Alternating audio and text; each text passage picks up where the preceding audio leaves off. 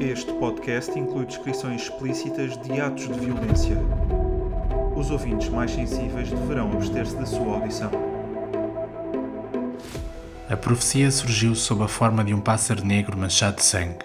Vi-o enquanto as asas pretas, tingidas de carmesim, ondulavam pesadamente contra o céu tenebroso, vergadas pelo pronúncio de morte que se abatera sobre a praça. O Assassino, primeiro ano, episódio 4. O Assassino na Noite, parte 1.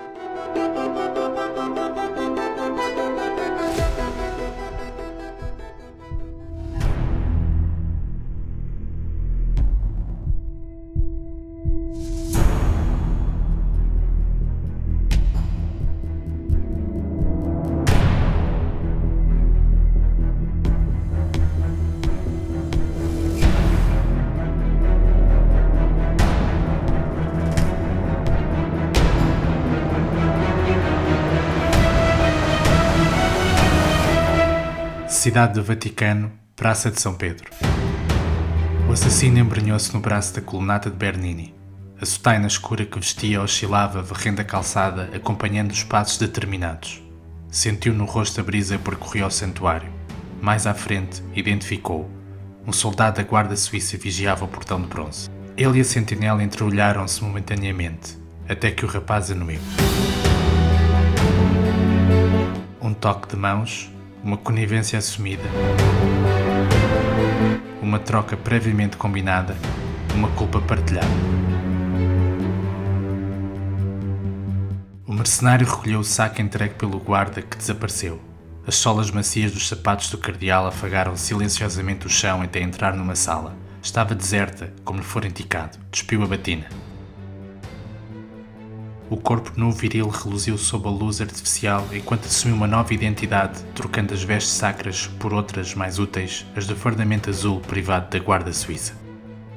O assassino percorreu o que restava do corredor. O palácio estava vazio, dando-lhe liberdade. Depois de passar por um pátio interior, subiu umas escadas. A porta fora deixada aberta. Ao rodar a maçaneta e entrar, foi duplamente assaltado. Pelo odor a água benta e incenso e pelo som de vozes e passos. Aquela ala tinha gente. O mercenário encontrou refúgio numa capela, e foi aí que as recordações, as memórias de uma vida passada que nunca chegara a ter, voltaram. Os dedos de encontro aos seus lábios, a ordenação sob a forma de um beijo no anel do pescador, um homem de sobrepeliz branca e batina vermelha, incandescente como a cor do sangue estaria disposto a derramar em nome de Deus. E ele, estendido no chão aos seus pés em admiração, subjugado perante os mandamentos divinos. O cardeal despertou do transe em que mergulhara, não tendo dado pela passagem do tempo. O palácio apostólico estava finalmente em silêncio. As palavras ditas pelo homem que o contratara ecoaram na cabeça. Continha uma palavra de ordem: matar. O assassino regressou ao corredor, acompanhado pela representação vívida dos contos bíblicos que decoravam as paredes. Ao passar pelos quartos, os lábios esboçaram um esgar ligeiro, reconhecendo a ironia escondida atrás daquelas portas fechadas.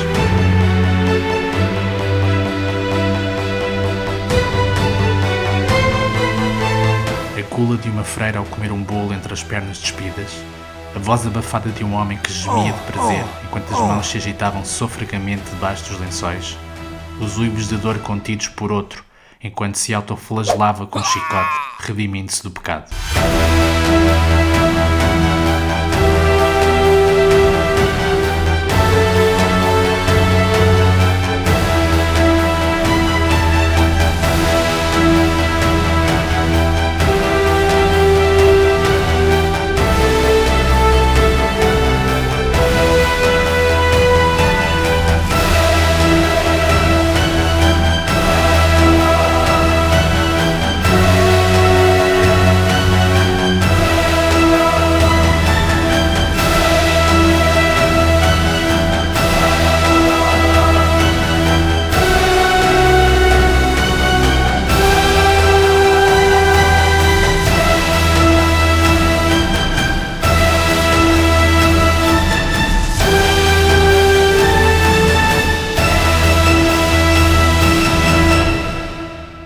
assassino encontrou uma porta destrancada.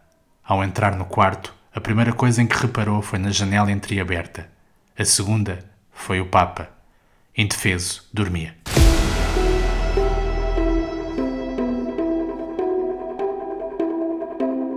A série de ficção O Assassino é um podcast narrado por Nuno Nepomuceno, com produção e sonorização de Nuno Nepomuceno e do grupo Infinito Particular. O Cardeal é uma personagem fictícia criada por Nuno Nepomuceno, apresentada no livro A Morte do Papa. Os direitos de reprodução estão reservados por Nuno Nepomuceno e Cultura Editora.